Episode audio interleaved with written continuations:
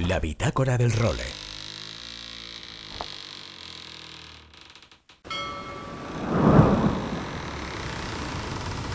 Bienvenidos a bordo del role. Una placentera travesía por los mares del podcast. Zarpamos ya en busca de las mejores historias del mar. A la caña, Nacho Gómez Zarzuela.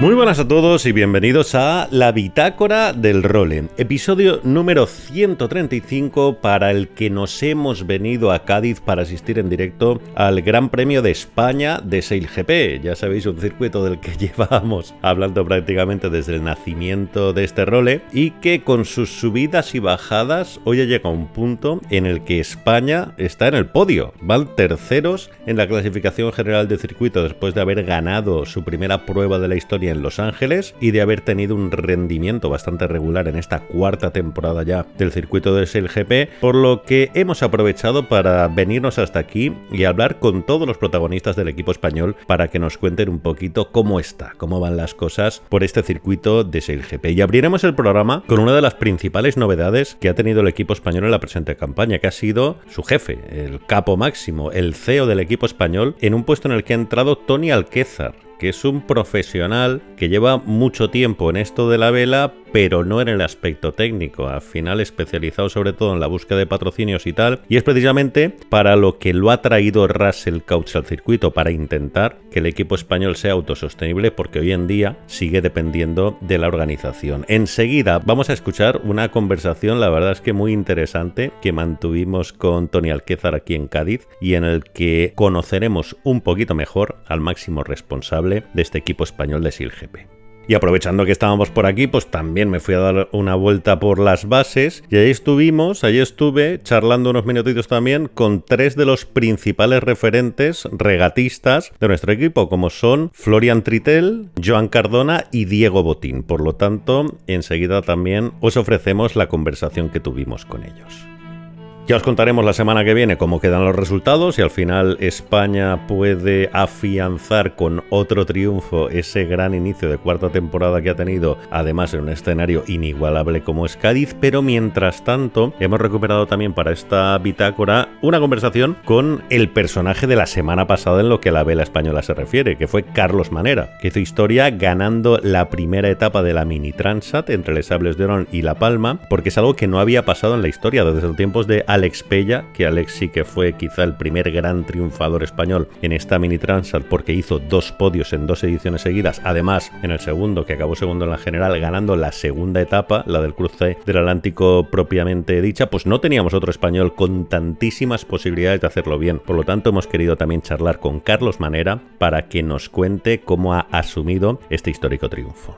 Y en cuanto a las novedades de la semana, tenemos por ejemplo que la Real Federación Española de Vela ha anunciado ya seis tripulaciones que tienen oficialmente su presencia garantizada en los próximos Juegos. Ya sabéis que primero se gana la plaza para el país, porque solo va un regatista por clase, y luego se confirma cuál es la tripulación que representará al país en los Juegos. Pues bien, de momento la Federación Española que ha confirmado las plazas de Diego Botín y Florian Titrel en Fortinainer, Tamara Echegoyen y Paula Barceló en Fortinainer FX, Tara Pacheco y Andrés Barrio en Nagra 17, Jordi Chamar y Nora Bruckman en 470, Nacho Baltasar en IQ Foil masculino y Gisela Pulido en Fórmula Kite femenino. Hay dos temas que están preocupando un poco en este contexto contexto, ¿no? El de pasa todos los años, o sea, todas las batallas que hemos tenido históricamente para ver quién representa a España en los juegos, pues han venido salpicadas de polémica. Yo no recuerdo una clasificación en la que no haya habido discusiones en este sentido, pero en este caso concreto hay dos temas que han sorprendido mucho tras conocer esta lista. Una es la ausencia de Pilar La Madrid en IQFOIL femenino, porque Pilar Madrid ha sido la gran dominadora de la especialidad en España desde que se creó, desde que el windsurf olímpico pasó a ser con foils con el IQ Foil y de momento la Federación Española no ha confirmado su plaza. Y la otra es la polémica que ha destapado Nico Rodríguez al denunciar públicamente a su ex compañero Jordi Chamar por robarle material. En teoría dice Nico que tiene material que sería de los dos y que no ha recibido, y porque también ha denunciado que la Real Federación Española ha certificado el pase a los Juegos Olímpicos de Jordi y de Nora Brookman sin haber completado los criterios de clasificación. Como el tema es tan delicado y al final a mí da, verdad, si queréis que os diga la verdad, me da mucha pereza estas historias, porque me gusta más hablar de cosas muchísimo más bonitas para nuestra vela, pero al final también entiendo que tenemos que intentar explicarlas y entenderlas. Por lo tanto, en próximas semanas, como tenemos ahora todo el invierno por delante, me comprometo a que hablaremos con algún personaje representativo de la Real Federación Española de Vela para que nos cuente al menos la visión de la federación y por qué han tomado todas estas decisiones. Por lo tanto, es un tema que no me olvido de él, lo trataremos en las próximas semanas. Y precisamente la federación que ha organizado este fin de semana en el Monterreal Club de Yates de Bayona el Nacional de Cruceros, el trofeo Loterías y Apuestas del Estado, en el que hay ya 17 barcos, van a competir 17 vereros de 11 comunidades. La semana que viene os contamos los resultados.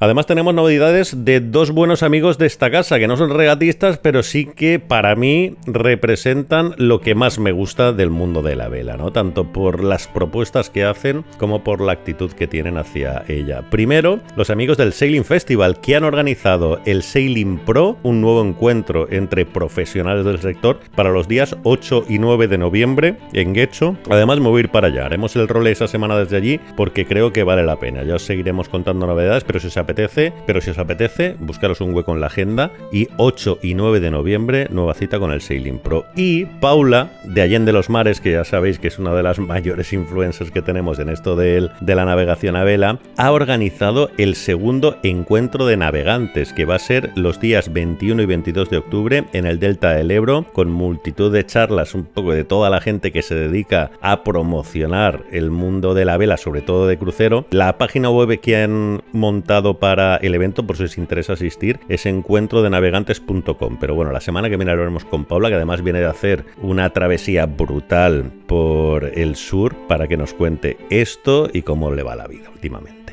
Por cierto, ayer bicheando por Amazon Prime vi que habían colgado ya la película de Dida Costa. Por lo tanto, no os la perdáis porque la verdad es que está muy chula. Dida cuenta ahí sus peripecias para culminar su segunda Vende. Ya sabéis, es el único español de la historia que la ha acabado dos veces. Y la verdad es que, jolín, es una peli de las que vale la pena ver para todos los que nos guste el mar. Y como siempre recuerdo las vías que tenéis para poneros en contacto con nosotros. El mail nachogomez.elrole.com y el WhatsApp en el 613-070727. Y también podéis inscribiros para recibir la newsletter que mandamos todos los sábados con los nuevos contenidos del role, metiéndonos en elrole.com y ahí en contacto nos dejáis vuestro mail y os lo mandaremos encantados. Y con todos estos contenidos arrancamos ya la edición número 135 de la Bitácora del Role. La bitácora del role.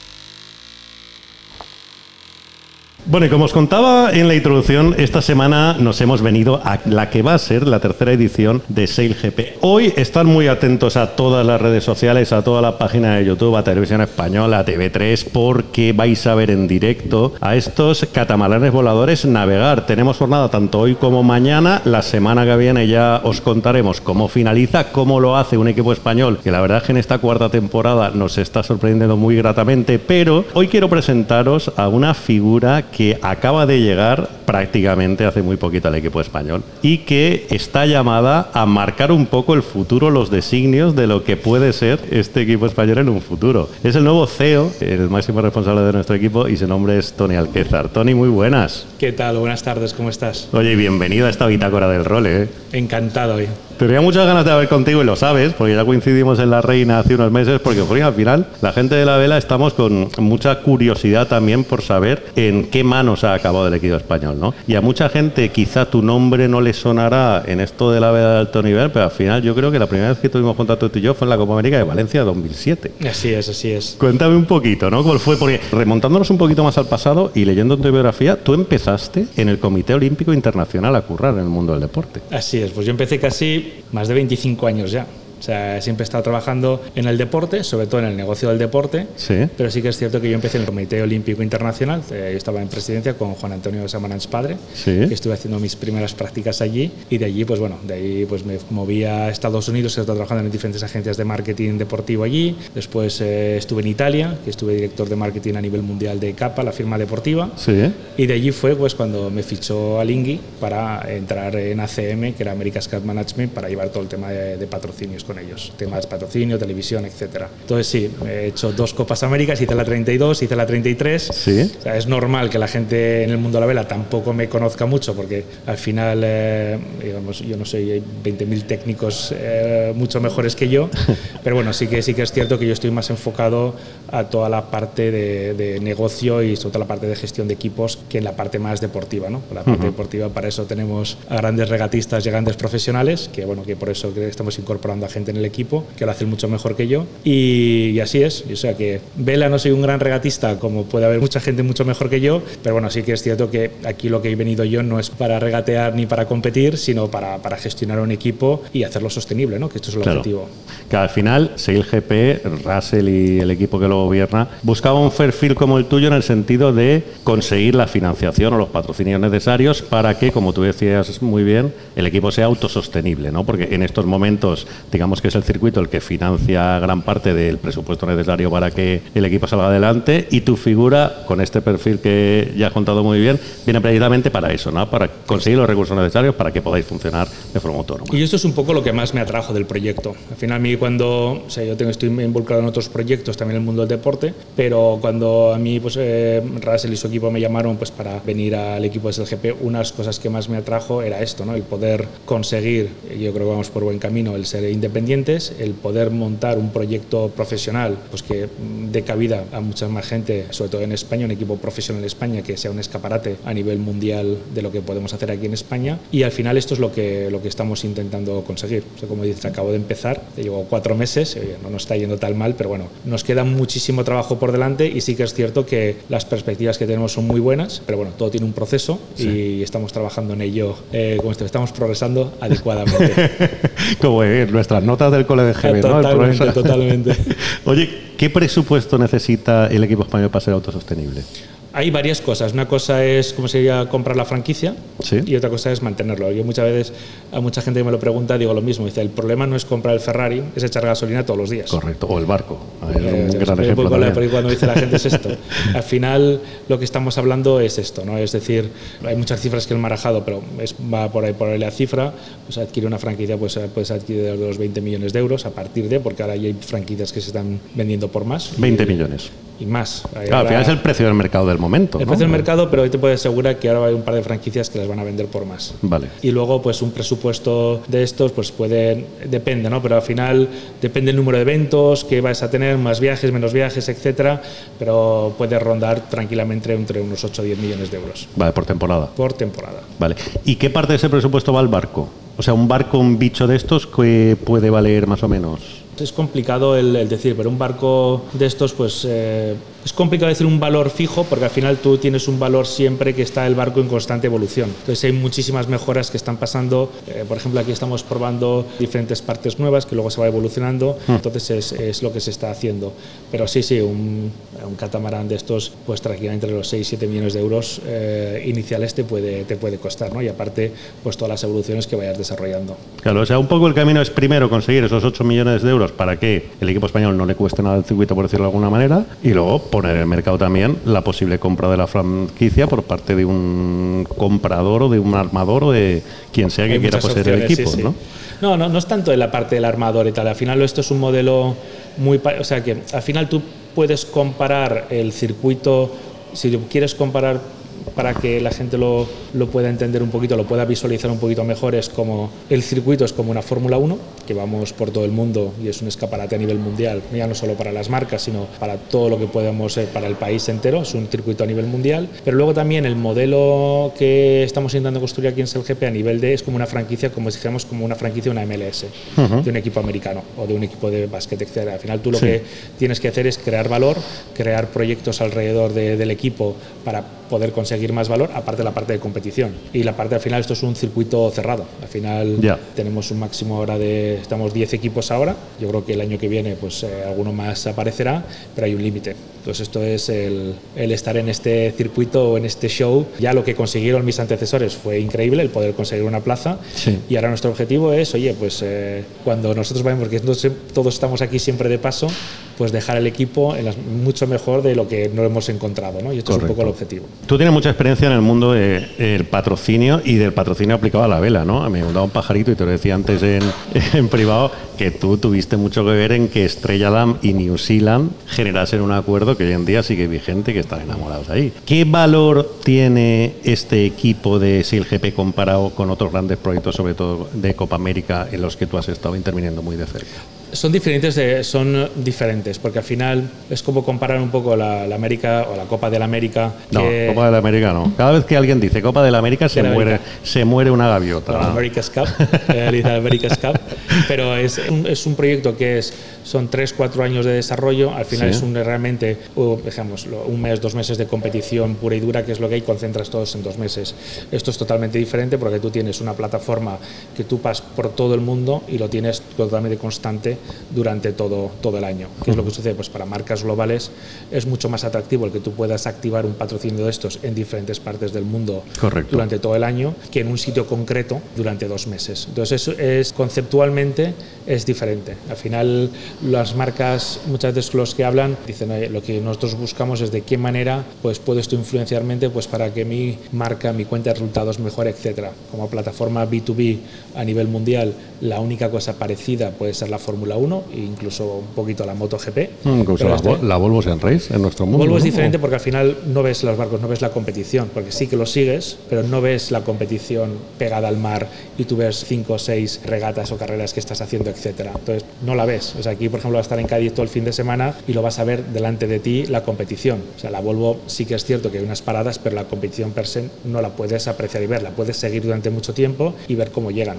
pero no, no es lo mismo. Oye, ¿y qué te has encontrado? Pues me he encontrado un equipo con mucho talento, Sí. con muchas ganas. Y yo creo que al final eh, yo lo que he intentado ha sido trasladarles un poquito más de estabilidad, gente pues que fuesen a por todas, que yo les decía, ¿no? Dice, hay dos cosas que odio, una es perder contra los americanos, ingleses, franceses, etcétera, oh, lo odio y, y el poder ganarles pues oye, satisfacción de, para todos nosotros. Y sobre todo lo que, lo que les damos ellos es el equipo estaba, el talento lo tienen y lo están demostrando y eres darles la, la estabilidad y la tranquilidad pues para que fuesen a por todas. Claro. O sea, y que fuesen con toda la ambición. Yo se lo decía a ellos cuando hablaba con ellos, decir, es que, joder, eh, todo el mundo me dice, tenéis un talentazo, pero tenéis que ir fuera y, y coger lo que vosotros queréis hacer. Nadie os va a regalar nada, y menos aquí. Ya estamos viendo que estamos yendo muy bien y la gente pues ya nos mete, nos mete en cañita, que eso es divertido. Que Claro, entonces claro. ya estamos haciendo las cosas bien. Ya no somos tan simpáticos. Sí, sí, bien, pero. Fenomenal. Y esto, oye, encantado. Oye, tú además, tu llegada en el equipo creo que coincidió prácticamente con la primera victoria del equipo de la historia, que evidentemente que tiene un punto de coincidencia, o sea, de, de suerte o de casualidad, como quieras decirlo, pero joder, así es. Y tú, digamos que el desarrollo anterior del equipo, las tres primeras temporadas, un poco las conoces más de oídas que de lo que ha pasado. Por lo que la opinión que te has formado escuchando, sobre todo supongo que habrás escuchado mucho a los chavales también, ¿qué ha cambiado para que de golpe y de repente en esta cuarta temporada estos no tengan la más mínima vergüenza en creerse que pueden ganar regatas? Yo creo que todos del equipo les hemos machacado la cabeza diciendo que aquí estamos para ganar, aquí no estamos para participar. Esto se me han escuchado a mí 200.000 veces. Pero al final es lo que sea. Al final, durante tres temporadas, estos son eh, barcos, como sabes, muy complejos. Estás compitiendo con auténticas leyendas que no regalan nada y al final lo que necesitaban, como decimos, son horas de vuelo. Entonces, sí que es cierto que la temporada pasada fue muy dura para ellos y para todo el equipo que estaba. Al final se tomaron unas decisiones que, bueno, al final se tomaron y, y al final cuando decidieron apostar por mí un poco de las, de las primeras cosas que intentaba hacer con ellos, yo técnicamente no les voy a poder ayudar. Yo era hablar mucho con ellos, entender qué necesidades tenían y buscar las soluciones que ellos necesitaban para poder competir. Claro. Entonces hemos hecho muchos, muchos cambios, pero muchos pequeños cambios, no hemos hecho nada drástico, pero hemos hecho sí que hemos cambiado en procedimientos, en... ¿Me puedes en poner algún ejemplo, aunque sea chorra, de algún cambio de ese sentido que habéis hecho? A ver, ahí eh, que parece que son insignificantes, ¿no? Pero es que estamos cambiando eh, muchas maneras, es la forma de trabajar, la forma de hacer los briefings, la manera de poder preparar las regatas, la manera de fuera del, del, fin de semana cómo preparamos las regatas por equipos, por, por, diferentes puestos. También tenemos, fichamos a, a Simone Salva, nuestro entrenador, que era un chaval muy joven, pero aquí también había que, yo hablando con ellos, estábamos viendo que aquí hay una cantidad de datos que gestionar que es brutal. O sea, y una persona como Simone, que es un chaval joven, tiene experiencia, pero tiene la capacidad de poder analizar tanta cantidad de información en periodos muy pequeños de tiempo, porque tampoco tenemos tanto tiempo entre regata y regata, pues es una parte importante. Luego tenemos a Hamish Wilcox, que es nuestro performance coach, que lo tenemos, que con Hamish pues estamos trabajando mucho en la parte deportiva, eh, poder trabajar. Entonces, pues, decir, pues sí que hemos, tenemos diferentes perfiles de, de coaching y los chavales pues están poniendo mucho su parte. Yo creo que también todo lo que les pasó durante estos últimos años, hasta que entré, había un periodo un poquito de inestabilidad, dijimos así, y todos dieron un pasito hacia adelante. Y esto se nota, se nota que, que han cogido un poco el toro por los cuernos y dicen, mira, aquí estamos para darlo todo y es lo que estamos haciendo. O sea, al final, yo lo que les digo siempre, dice a mí, mira, estamos aquí para ganar, aquí hay que pelear cada metro, cada segundo hay que pelear hasta el final. Luego el tiempo dirá dónde nos pone, pero nuestro objetivo tiene que ser todos los grandes premios ganar. Y a partir de ahí estamos compitiendo, sabemos que es una competencia muy dura, pero nuestro objetivo es ese. Oye, tú como CEO del equipo español le reportas directamente a Russell Kutz, ¿no? ¿Cómo es Russell como jefe? Pues a mí, de verdad, eh, yo había tratado ya antes con él, pero yo con él fenomenal. O sea que es muy directo, muy drástico y a mí me gusta cuando la gente viene de cara y tal. Yo voy con él también muy de cara y le digo las cosas como las pienso.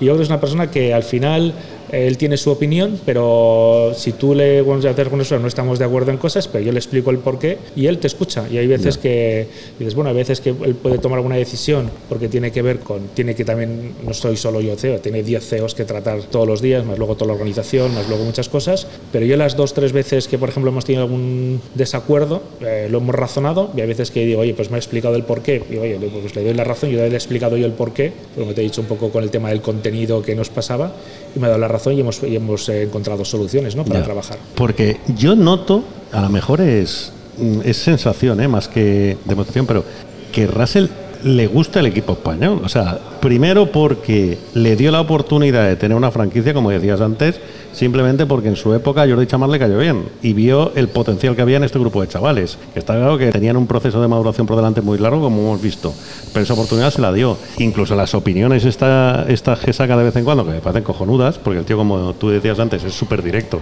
también escribiendo sobre sus valoraciones sobre esto, se le nota que está pendiente de lo que hace España. Está pendiente no de España, está pendiente de todo. Pero sí que es cierto que, a ver, el equipo español, somos el equipo más joven de la flota con diferencia. Todos tienen mucha experiencia en equipos profesionales profesionales el resto, ¿eh? o America's Cup o otros proyectos que están. Pues al final nosotros, todos los que nos vienen, prácticamente vienen todos de vela olímpica, que está muy bien, pero aquí es otro perfil, es otra manera de trabajar, etcétera. Entonces todo esto hay que adaptarse. Entonces yo creo que ahora el equipo nuestro se está adaptando y Russell al final lo que decía, ve el potencial, veía el potencial. A mí yo cuando le dije, oye, vale, cojo el equipo, pero eh, tengo equipo, porque tampoco les conocía técnicamente. Y me dice, Tony, tenéis equipo para estar arriba y marcar una, una, una época.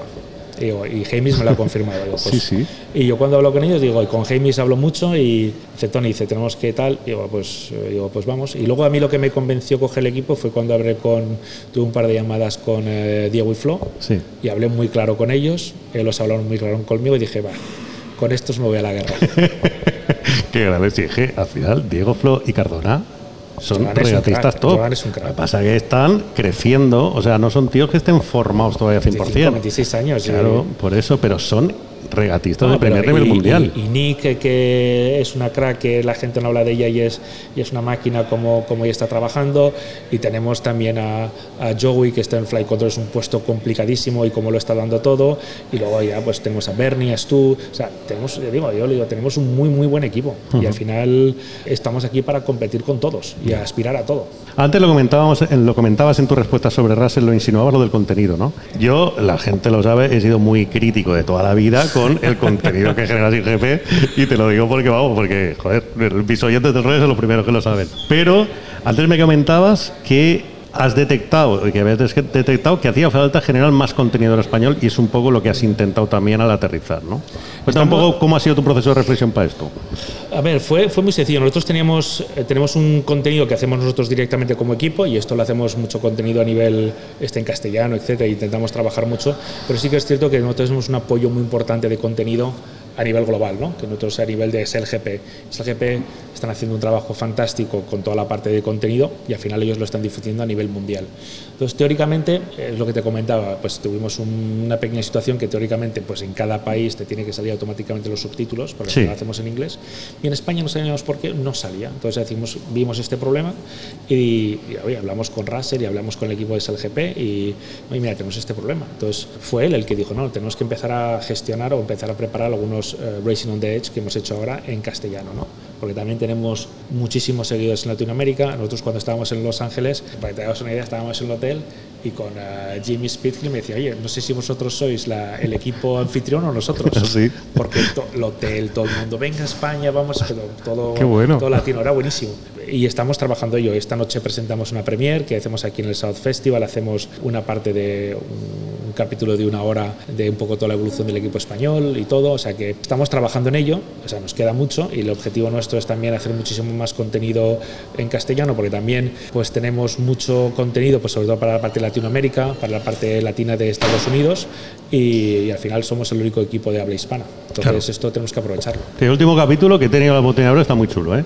Al final sale mucho personaje también, aparte de los del equipo, lo vamos también a Mico Cerrado, pues de españoles que hay en el circuito, pues como Alejandra Mato, que es la mano derecha de Russell, como Javi Salinas, que es un crack produciendo contenido que este también hay metido todos los días, y la verdad es que ayuda mucho a entender también cómo, cómo pudiera esto, pero bueno, al final es, son productos que luego la gente pues consume porque transmiten verdad. Hay, hay incluso una escena en la que tú estás con un, fulano que te pide precio de oh, lo que costaría esto en la mayor. Y digo, bueno, esto aquí un poco, pero mola mucho. eso pasó de verdad, pasó. Estaba yo súper nervioso viendo que no llegábamos, qué tal, y me viene una persona, o sea, muy educadamente, y es verdad, era un banco privado en Estados Unidos que me decía, oye, dice Tony, dice, ¿qué me costaría poner todo esto y tal.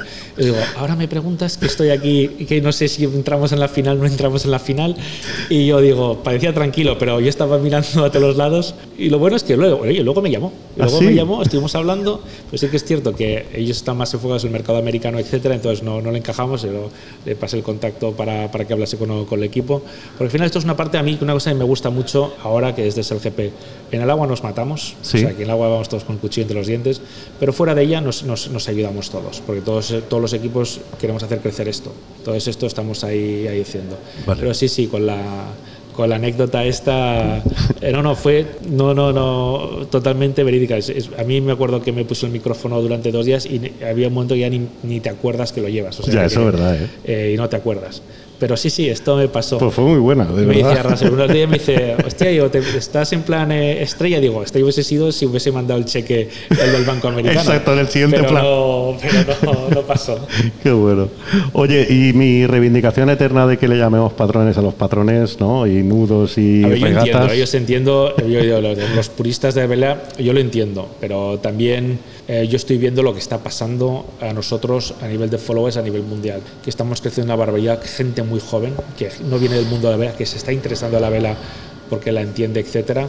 Entonces, al final es complicado. Yo entiendo que digamos, los puristas de la vela, y, y al final yo dices, ostras, pues el no llamarle patrón o babor o estribor o, regata en vez de carrera, pero también nosotros estamos viendo que al simplificar y, entre comillas, democratizar un poquito el mundo de la vela, por no palabras técnicas, estamos atrayendo a muchísima gente joven que están interesados solo en el puro entretenimiento y en el puro deporte, en la espectacularidad del deporte. Entonces, todos nuestros contenidos, eh, todos nuestros followers en las diferentes redes, en SLGP de todos los equipos, están creciendo doble dígito. Y esto es una cosa que al final lo que nosotros intentamos es que la gente se interese. Y una vez que se interese, tienes dos tipos de perfiles. El que se puede interesar, que lo ve como una parte de un entretenimiento, y yo, oye, es respetable ellos lo quieren entender. Y la segunda parte, los que les quiere hacer un poquito más, Entonces luego ya pues vayan y, y eh, vean y se interesen por la vela, practiquen la vela y ya conozcan y, y, aprendan todos los términos técnicos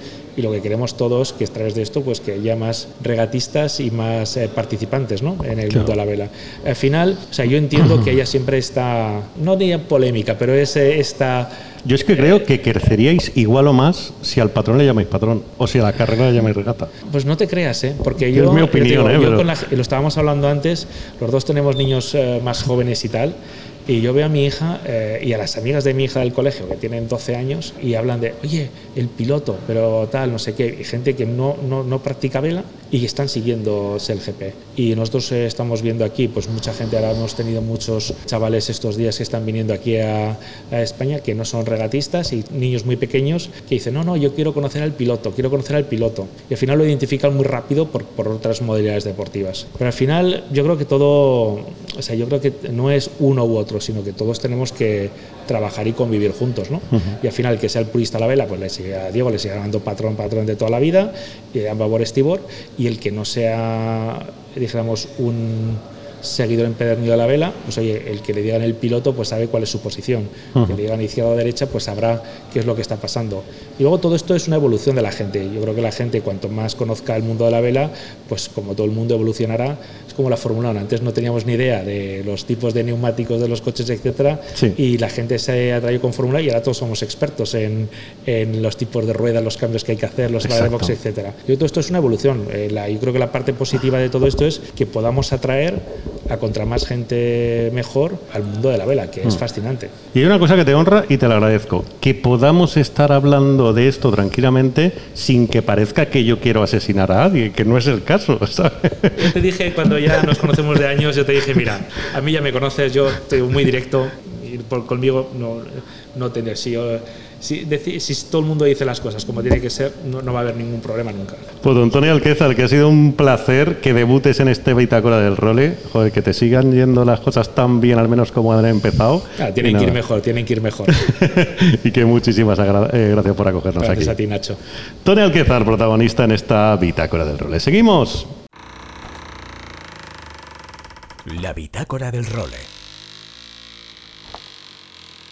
Bueno, ya estamos aquí después de hablar con Tony. Nos hemos venido a la base del equipo español, bueno, a la de todos los equipos, porque ha cambiado un poco el escenario, ¿no? De las bases de los participantes en GP de la última temporada esta. Y estamos aquí con otro de los, bueno, de los que lleva desde un inicio en este equipo español que nosotros, que es Flotritel. Flo, muy buenas. Hola, muy buenas. Bueno, en casa de nuevo, ¿qué tal? ¿Qué sensaciones hay? Tercer año consecutivo ya y bueno, me quería prometer que no lo dijera, pero al final lo voy a decir siempre, a ver si a la tercera va la vencida y, y damos espectáculo como el año pasado, pero intentaremos acabar con buen pie este, este Gran Premio. El equipo sin lugar a duda ha estado trabajando mucho entre Taranto y aquí y hoy jueves, primer día de entrenamiento para nosotros, hemos tenido condiciones increíbles y ya hemos visto cómo hemos ido dando pasos al frente en todos esos objetivos de sobre todo técnica de línea recta y maniobra, hemos ido mejorando y bueno, son cosas que nos van a consolidar más los modos en torno a los demás barcos y faltará una buena salida para poder estar peleando en- a lo largo de las cinco carreras antes de la final aquí en, este fin de semana.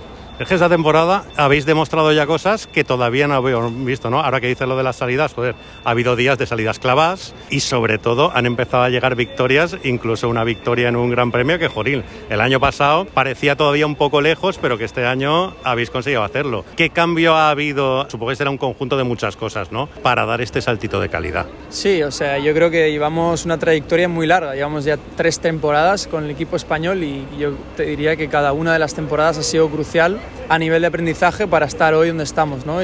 Yo creo que cada uno en nuestros roles individuales nos hemos encontrado ahora muy bien y, y estamos sacando el 100% de, de todo el mundo, que antes pues quizás estábamos todavía en busca de cómo optimizar a cada uno y, y ahora estamos ya eso, consolidando el que cada individuo, cada atleta esté, esté en su rol y sabíamos que una de las claves principales en ser GP es no tener rotación de atletas porque hay pocos días de entrenamiento y el hecho de introducir nuevas personas al final te hace aplanar tu curva de aprendizaje, ¿no? Porque, bueno, eso es lo complicado. Entonces, eh, los australianos lo hicieron desde el inicio de la temporada 1, tienen prácticamente el mismo equipo durante ya cuatro temporadas y nosotros ahora esta temporada, uno de, una de las premisas para poder rendir era mantener estabilidad en, en la tripulación. Oye, ¿cómo está la relación con Jordi, con Chamar, después de todo lo que pasó? Porque supongo que también habéis compartido alguna concentración en el equipo olímpico y tal. ¿Cómo ha pasado el tiempo desde aquello? Bueno, obviamente han sido momentos muy, yo te diría, personales para cada uno. Cada uno habrá llevado de una manera o de otra. Ahora, obviamente, el equipo es un equipo sin él y, eso no hay que olvidar todo el trabajo que ha hecho por el equipo. Y bueno, todos tenemos un duelo interno a nivel individual, yo creo, de cómo se ha dado todo, por qué y cómo está ahora la situación.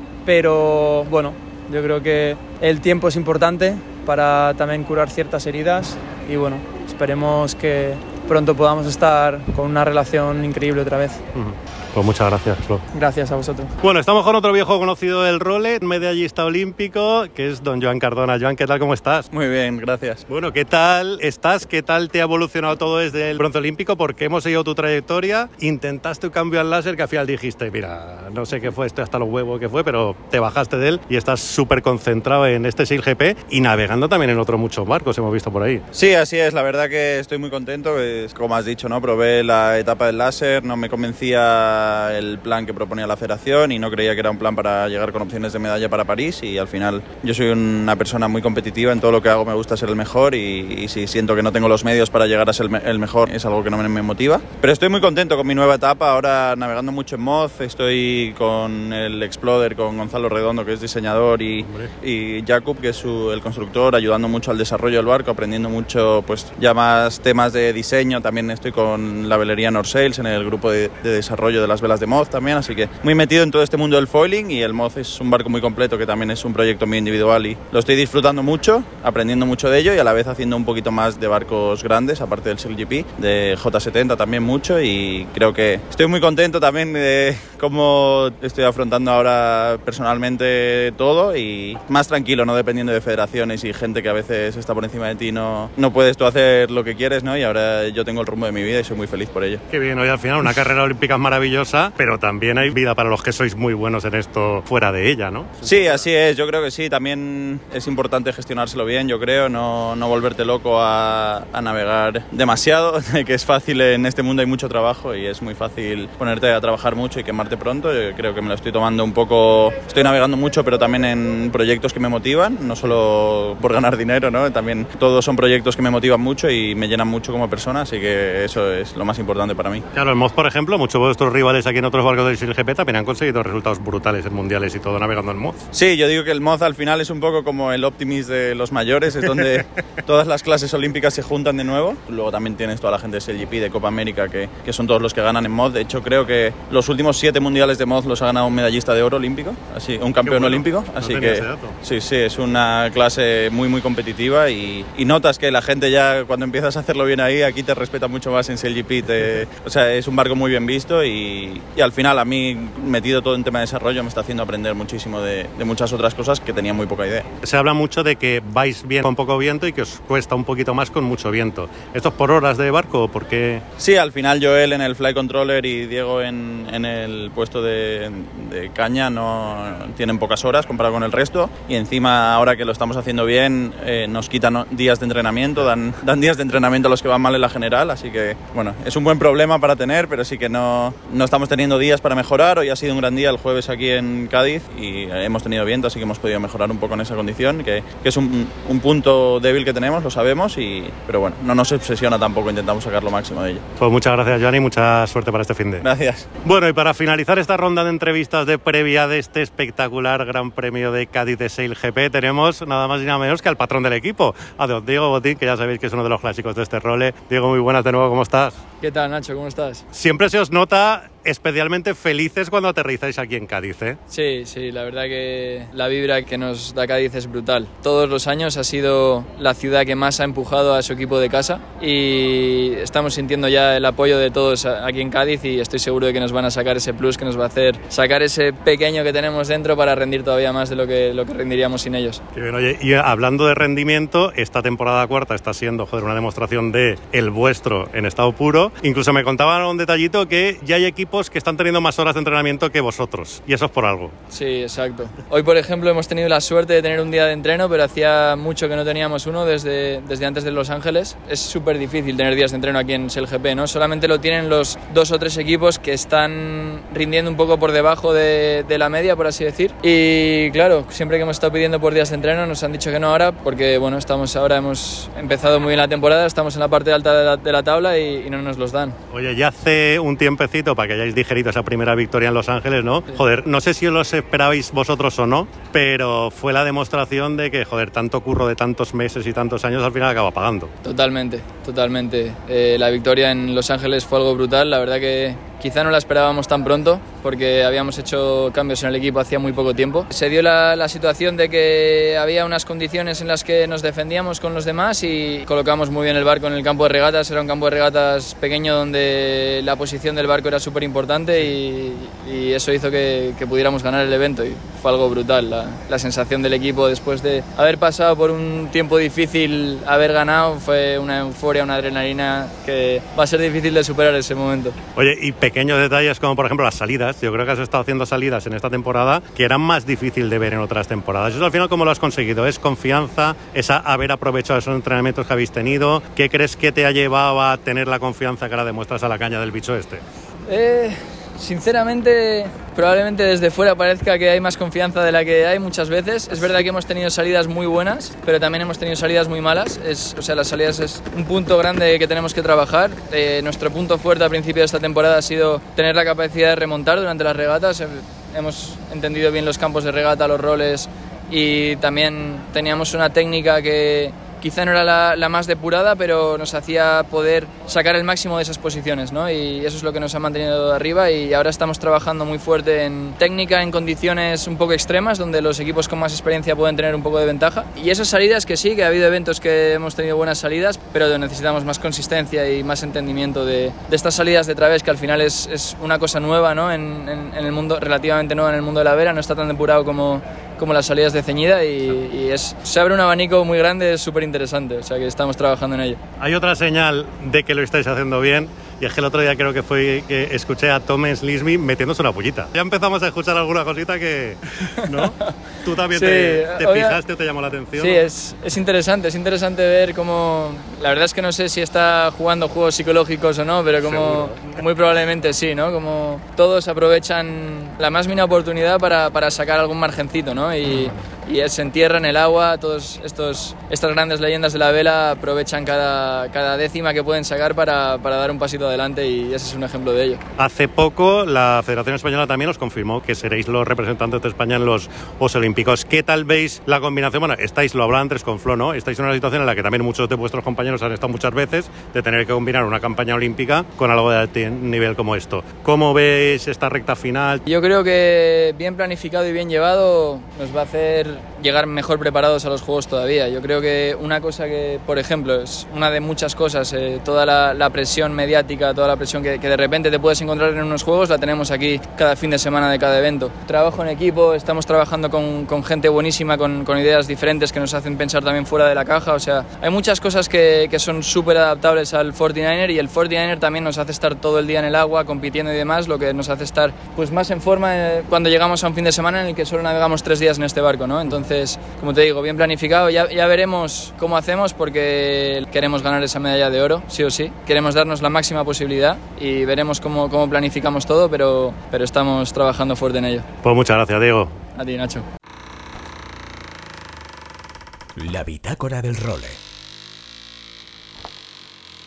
Bueno, y en esta bitácora del Rolet también quería saludar a un personaje que fue uno de los grandes protagonistas del pasado Role. Lo que pasa que no pudimos contar con él porque, claro, acababa de llegar y de culminar su victoria cuando estábamos grabando este episodio, pero no hemos querido dejar pasar la ocasión para al menos saludarle esta siguiente semana porque ya sabéis que Carlos Manera hizo historia el pasado miércoles al convertirse en el primer español de la historia que gana la primera etapa de la mini trans ya sabéis, la que llevó la flota entre Les Sables de Olón y La Palma. Por lo tanto, vamos a saludarle y darle una enhorabuena más que merecida. Don Carlos Manera, muy buenas. Muy buenas, Nacho. Muchas gracias por invitarme. Bueno, enhorabuena primero que nada, eh. Joder, vaya manera de arrancar. Mira que había muchos ojos puestos sobre tu barco, sobre el chucla, sobre el cariño con el que lo hiciste desde el minuto cero, incluso sobre, joder, esto hasta que no empezáis a navegar no se ve. Había muchas esperanzas puestas en él y vaya manera de demostrarlo, ¿eh? Bueno, muchas gracias eh, sobre todo por felicitarme y sí, sí, es verdad que al final eh, el barco ha generado mucha expectativa, es un barco diferente como ningún otro, eh, un diseño innovador y arriesgado y, bueno, ni, ni, yo me podía imaginar ese. Yo siempre he defendido el proyecto, siempre he tenido esa idea y, y lo he defendido, pero hasta que no estás en el alisio cabalgando y saltando olas, no te lo puedes llegar a creer del todo, ¿no? Cómo funcionan las cosas.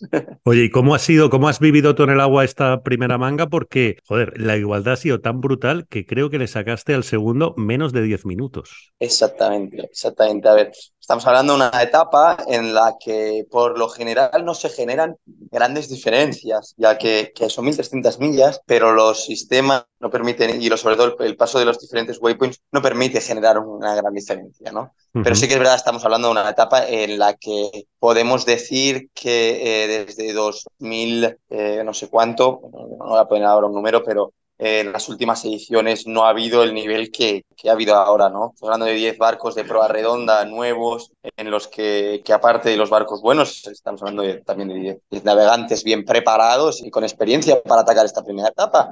Y se ha demostrado en eso, en que hemos llegado juntos, juntos, ¿no? Eh, yo entre el primero y el segundo, 10 minutos, pero es que entre el primero y el séptimo me parece que solo hay 4 horas. O sea, Joder. Que, está todo muy apretado. Yo lo he vivido como una regata muy, una etapa muy interesante, eh, con una salida de, de golf de gas típica, con un frente frío, ¿no? Que nos llegó, bueno, con dos frentes fríos que los dos nos llegaron en Finisterre, el primero más suave, le podemos decir, frente sí. frío, pero bastante suave, unos 20 nuditos. Y el segundo sí que es verdad que me, a mí me pilló justo en la cabeza de la regata, que estaba liderando primero y me pilló un buen frente frío ahí, justo en Cabo de Finisterre, que se puso interesante y divertido, ¿no? Con olas de unos 3 metros y medio y, y rachas de hasta 35 nudos, en los que, que, bueno, que no es fácil eh, llevar un barco tan pequeño, la verdad, porque está siempre dominado por la ola. Pero bueno, ahí, ahí es donde te creces y sabes salir de estas situaciones lo mejor posible. Y en este caso, pues jugaba con desventaja porque los demás tienen lastre y yo no tengo lastre. Entonces, físicamente es mucho más exigente llevar un barco a foil que, que con lastre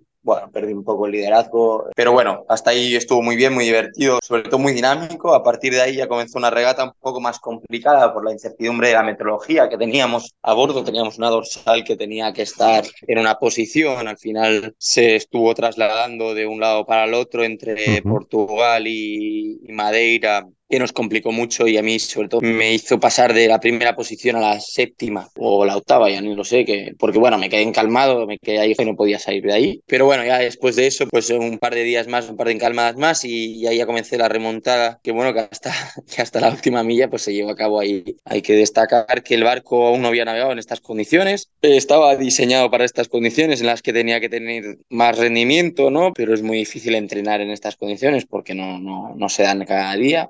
Y bueno, poder entrar en esa autopista que yo le llamo, en esa autopista de los alisios y darte cuenta de que el barco realmente reacciona bien, que el barco se está comportando de la manera que, que estaba previsto y que, bueno, que nada más y nada menos que la velocidad que llevaba era de cohete, era superior a la de los demás. Eh, eh, una satisfacción muy grande, ¿no? Esa, ese coger la caña y ver que día tras día, estos dos días últimos, que comparabas con que comparabas, iba más rápido, más caído y, y sobre todo, bueno, no te voy a decir cómodo porque porque ya te puedes hacer lo que es una idea de ir eh, con un barco con foils saltando eh, a una media de 14 nudos, sí. pero mm, con puntas de hasta 23 nudos. Pero bueno, dentro de lo que cabe, llevadero y, y eso ha sido en parte de la, de la, victoria, ¿no? Poder, poder apretar a una muy buena velocidad y sobre todo pero mantener un buen ritmo y descansar para que cuando llegamos aquí a la, a la isla aproveche que, que, bueno, que yo sabía un poco de los desventes de Barlovento, de estas islas, sobre todo porque ya hice, como bien has dicho, la última mini Transat y sobre sí. todo porque, bueno, es una cuestión, eh, no lo vamos a decir matemática, pero es una cuestión bastante fácil de estudiar, ¿no? Que para nosotros es difícil porque vienes muy cansado, ¿no? Vienes muy cansado, son nueve días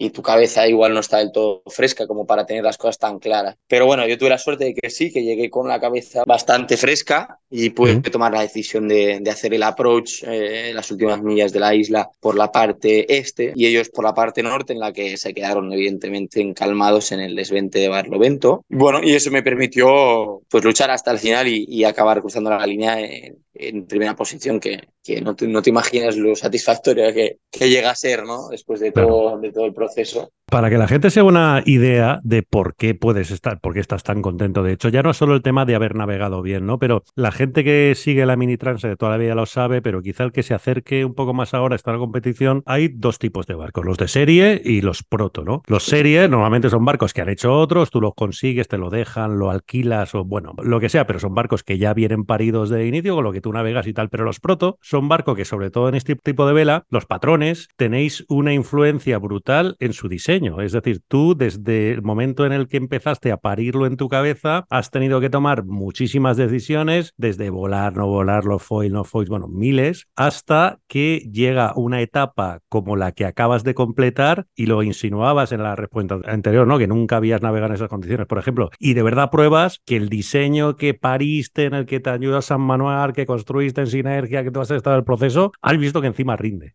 Correcto, exactamente desde la toma de decisiones hasta las mil y pico horas que inviertes ¿no? en construir y en estar ahí eh, día tras día apretando los dientes, las infinitas horas en el astillero ¿no? y las infinitas horas de entreno físico, entre todas las cosas que no se ven, ¿no? pero que son años y años de preparación y de, y de lucha. Bueno, pues sí, ahora dan ese, ese fruto ¿no? y, no, no, no os podéis llegar a imaginar lo reconfortante que es. Oye, ¿qué planes tienes hasta la, la, salida de la segunda manga, que ya es entre La Palma y Guadalupe, el cruce del Atlántico propiamente dicho, que creo que es el 28 de octubre, ¿no? Correcto, el 28 de octubre salimos para la segunda etapa. Bueno, pues ahora mismo los planes están en, primero una fase de, de, dejar el barco perfecto, ya que, bueno, como sabéis, después de unas 1.300 millas y 35 nudos, etc., tiene un poco de desgaste y hay que, hay que dejarlo a punto perfecto, como siempre nos gusta tener los barcos, ¿no? Y después, pues hay una fase de descanso, sobre todo para mí, porque, bueno, para llegar aquí hemos estado apretando mucho, muchos meses y, y siempre hace falta, pues, descansar unos pequeños días para poder eh, volver a la,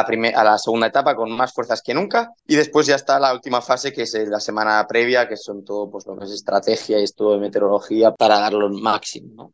claro. ese es un poco el planning ¿no? un poquito de, de, deporte para mantener la, la forma física que, que, es tan necesaria y, y descanso sobre todo muy bien, Carlos, pues nada, queríamos solo eso, darte la enhorabuena y decirte que vamos a seguir muy, muy pendientes de cómo sigue evolucionando esta mini transat, porque al menos desde aquí, desde Tierra Calentitos, nos tiene encantado. Perfecto, muchísimas gracias, Nacho. Don Carlos Marera, protagonista en esta bitácora del role. Seguimos. La bitácora del role.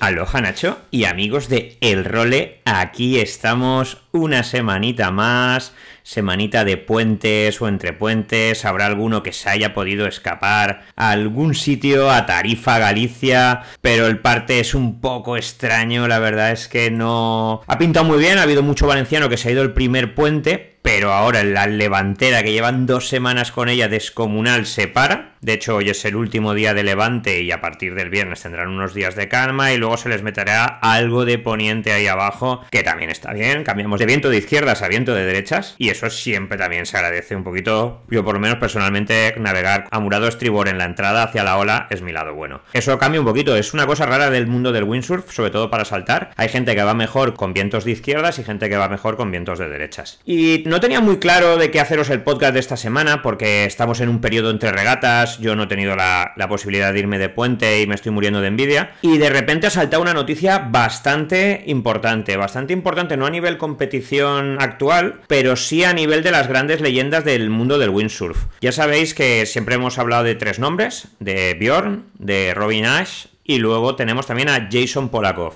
Jason Polakov, regatista de olas, uno de los más radicales de la historia, descomunal, eh, lo hemos visto en vídeos en Jaws, Nazaret, en Cloudbreak, espectacular. Y nos hemos desayunado con que deja su marca, JP Australia, que lleva un montón, un montón de años, para pasarse a Goya 4. ¿Qué tenemos con ese cambio? Están todavía, estoy viendo ahora mismo, mientras os grabo esto, un podcast de Ben Profit, que están analizando un poco el cambio, porque es un cambio muy importante, ya que Jason Polakov daba nombre a las tablas de JP Australia, aunque ya se habían un poco desvinculado, pero nos encontramos con uno de los cambios importantes, importantes en, en la industria del windsurf.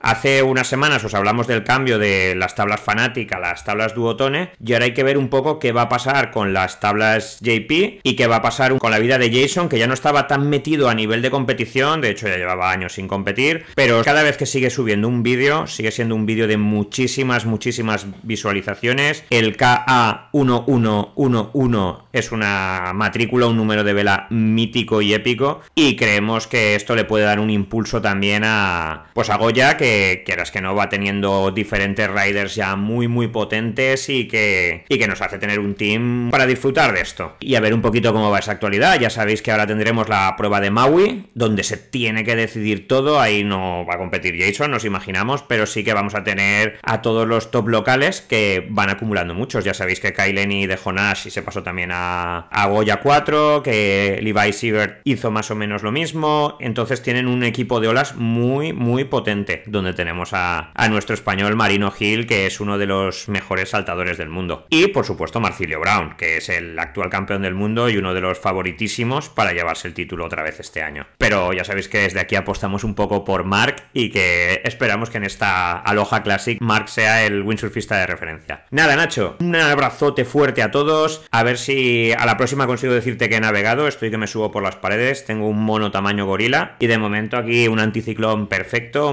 Mucho sol, mucho calor. Pero yo necesito un poquito de temporal. Un abrazote a todos y nos vemos por los mares. Chao, chao. Y con Luis Faguas, como siempre, nos marchamos. Regresaremos la semana que viene, esta vez desde la línea de la Concepción, desde Alcaidesa Marina con los RC44. La verdad es que tenemos también una bitácora chula y también por tierras gaditanas la semana que viene. Hasta entonces, sed muy felices y navegad todo lo que podáis. Adiós.